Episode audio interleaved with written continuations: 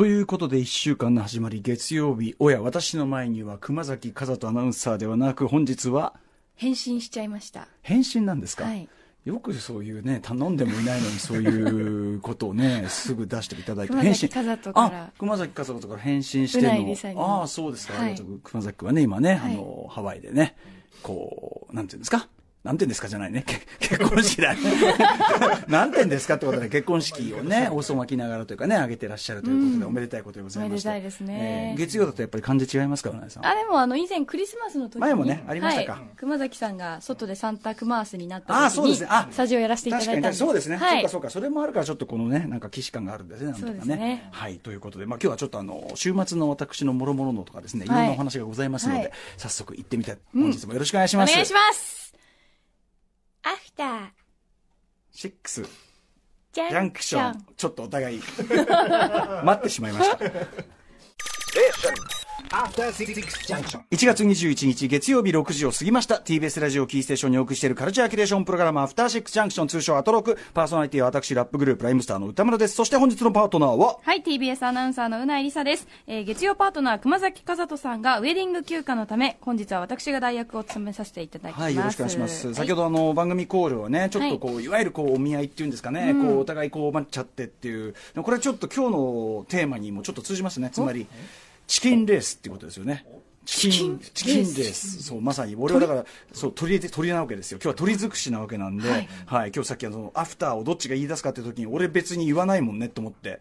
ずっともう別に構わないもんねと思ってずっと黙っていたらこうねポチョンと怖かったです。あのくあの時の多分体感的に10秒ぐらいあった気がしますね。10秒ね、あの実際のところ聞くとめちゃめちゃ2秒短い,、ね、短い。感じでしょうけどね、チキンレース、今日は鳥尽くしなんでね、ちょっと私、一見だけ気になるのは、結構ね、結構な割合で鳥なんですよ、ちゃんとね、意外とね、あのね、あの快適生活のところもきっちり鳥だったりして。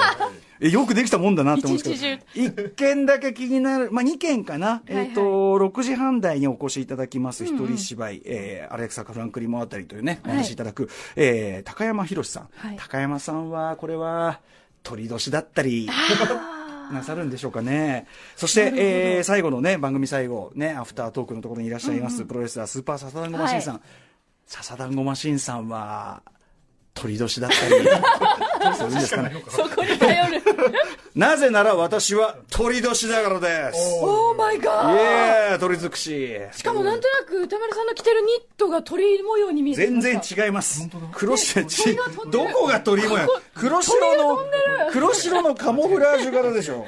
どっちかっていうと牛でしょ、これは。いや鳥がこうやだって。羽ばたいてるように見えてきました。本当ですか、そうそういうなんていうの？ロールシャッハ的なこと言い出したら何でも何でも見えるっていうね。ありがとうございます。鳥尽くしでね。ちなみにうさんもきっと鳥にちなんではなんかあるんでしょういねやー。ほうほうほうほうほうほうあれ？何ですか今の。スタジオに鳥がいる。よ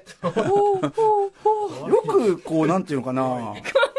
なんていうのかな。後先考えずによくやりますよね。結果を考えずにね、はいとりあえず思いつきで。はい。はい。はい、っていう。鳥取県出身じゃないですね。ないですね。残念ながらね。確かに鳥考えておきます。考えておきますよね、鳥ね。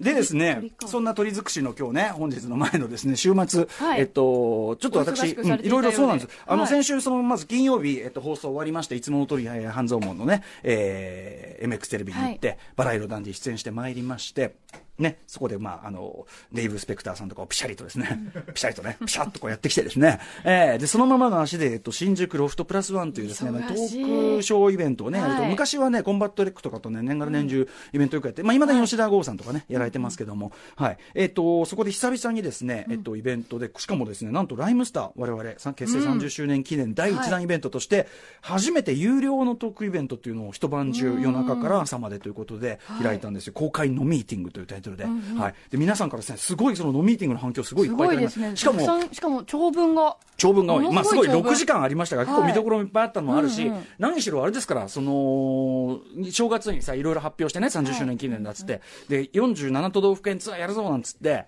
その中でチケット同時に発売してるのに、はい一番早く売れたのはやっぱこのトークショーですから。ほこれはやっぱライムスターファンの悪い癖で、これトークショーとか、あとその公開ゲネプロとか、はい要はあの俺たちが好き見せる場所ほどね、早くチケットがしね、うしあの、はける傾向があるっつって、でしかもこれすごいババカ受けだったんで。人間性が好きってことなんですよね。だから皆さんななんだよ、じゃああの、ライブとか一生懸命練習してやることねえんじゃないですか。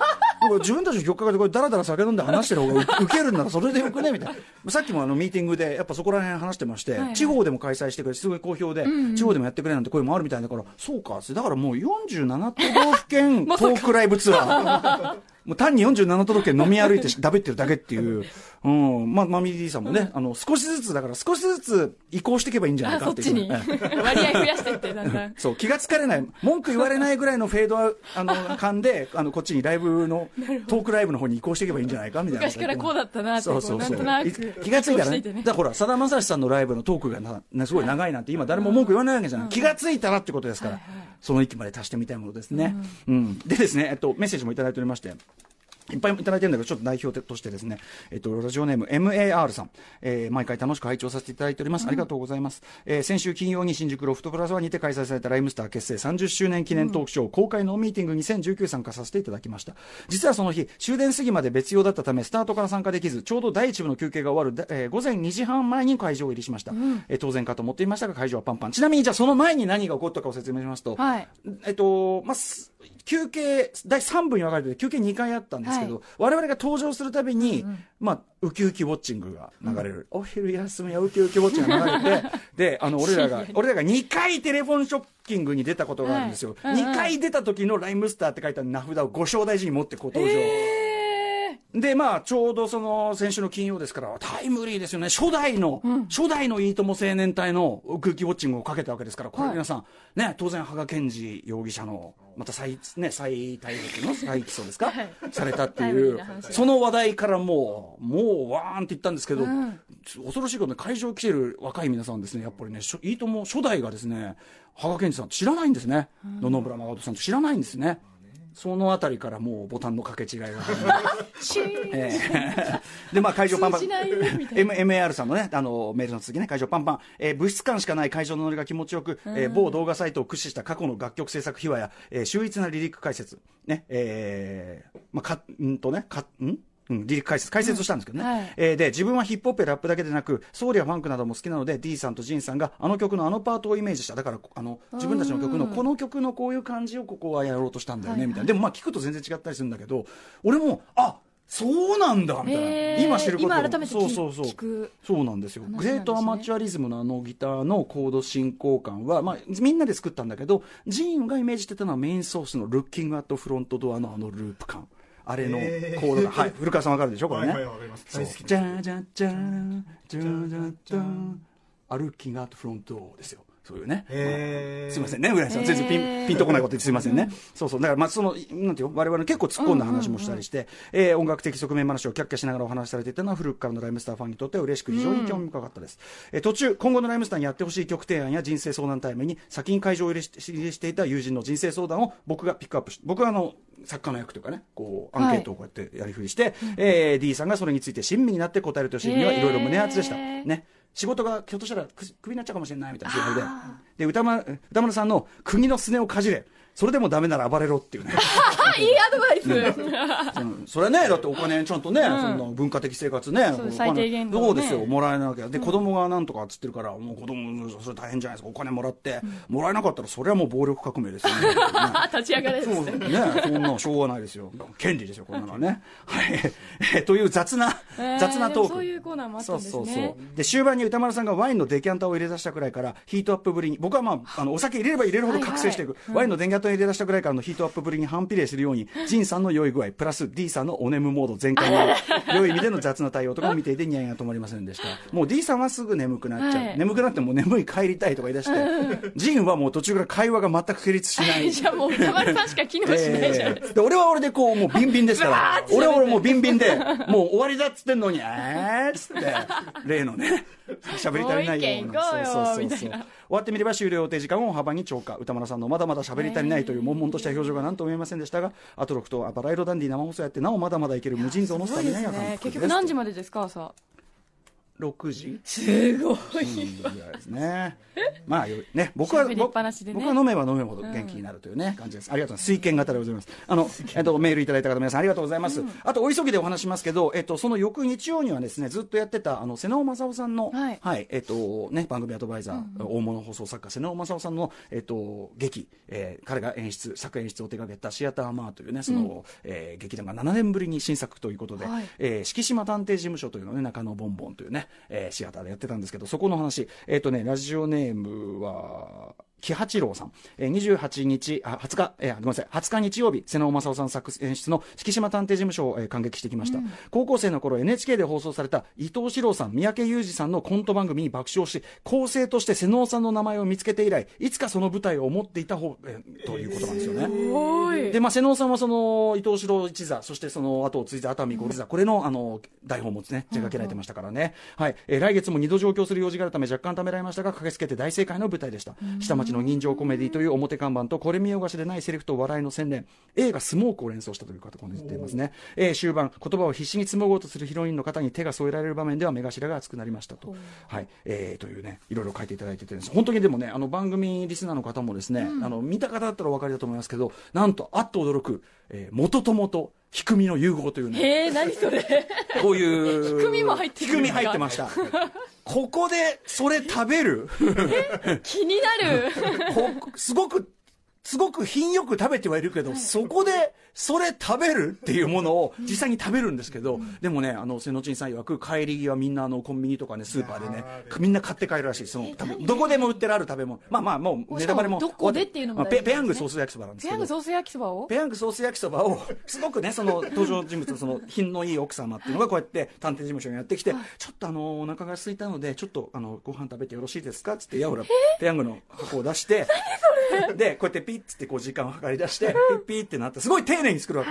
それがおかしいんだけど、で、ゴミ箱に、こうやってプーってやって、ゴミ箱にずーっとこうやってで、こうやってスカーフをふわーってやってこう食べるっていうね、最高におかしいわけすごい、そんなとこにお湯捨てる人。はい。低いわ。ということで、あの、見に行った方ね、あの、お疲れ様でしたとかね、あの、瀬野珍さんまた舞台やっていただきたいなと思う素晴らしい舞台でございました。さあ、ということで、じゃあ、今日はね、えっと、ウィンターソングお休みにしてですね、ちょっと今日この曲をかけたいと思います。今日8時台、鳩特集。はい。まさかのね、AD 松重くんのプレゼンがいきなり通っての鳩特集ですけども、なんとこれだけでも驚きなのに、えー特集のゲストとして登場いただくのが、なんとあの歌手の新沼謙治さんですよ。すごい。大物にも程があるということで、はい、ということで、新沼謙治さん、もちろんね、素晴らしい歌の数々残されておりますが、はいえー僕の番組的にはこういう文脈がございます。えー2005年発売、プレイステーション2用のゲーム、塊魂の続編、みんな大好き塊魂、えーそれのサウンドトラック、こちらに収録されているこちら、新沼謙治さん、このトラックに乗せて、ラップをされております。名曲です。ディスコプリンス、プリンス、お聴きください。はい。ということで、これあの僕、あの昔日本語専門 DJ とかね、その、あと DJ ファンシーショッパーさんとやってた頃はもうこれ、まあ毎月のようにかけていた、えー曲でございます。新沼謙治さん、ディスコプリンス、えーみんな大好き塊魂のサントラからお聴きいただきいております。ということで、えーそんな感じで様々な面白を発見して紹介していくカルチャーキュレーションプログラム、アフターシックスジャンクション、今夜のメニュー紹介です。これは行きましょう。さあ、この後すぐカルチャー最新レポートでは、ビデオゲームの見方を変える企画展のご紹介です。そしてその後6時30分、カルチャートークのコーナーでは、一人芝居、アレサ・フランクリン物語について、俳優高山博さんに伺います。そして7時からはミュージックゾーンライブダイレクト、今夜はシンガーソングライター、バードさんのアコースティックスタジオライブです。そして8時からは特集コーナー、ビヨンドザカルチャー。何でしょう？ハートなんて、大嫌い、大嫌い、大嫌い、大好きあーになれんのか。鳩の魅力を知って鳩嫌いをぶっ飛ばせ特集フィーチャリング、新沼謙治さん。はい、今年の1月3日、スタッフがやりたい企画をめいめいプレゼンする特集の中で、はい。当番組の AD 松重くんが涙ぐみながら、この国は自分のような鳩嫌いにとっては生きにくい国だ。かといって、自分の一存で鳩を絶滅させるわけにもいかない。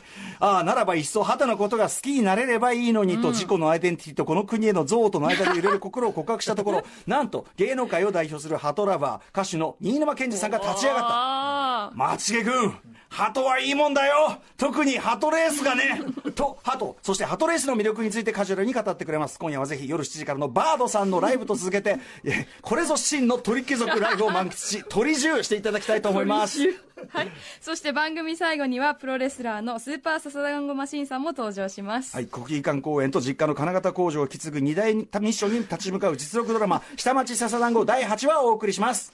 番組では皆様からの感想やリアクション、ツッコミなどのメッセージを募集しております。メールアドレスは、歌丸アットマーク tbs.co.jp、歌丸アットマーク tbs.co.jp までお送りください。読まれた方全員に番組ステッカーを差し上げます。番組の公式ツイッター、インスタグラム、公式 LINE も稼働中です。ツイッターの実況は、ハッシュタグ歌丸ローマ字歌丸でお願いします。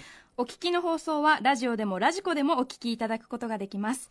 パソコンをお持ちの方はラジコのサイトへ、スマートフォンをお持ちの方はラジコアプリをダウンロードして聞いてみてください。それでは、アフターシックスジャンクション、行ってみよう After Six Junction.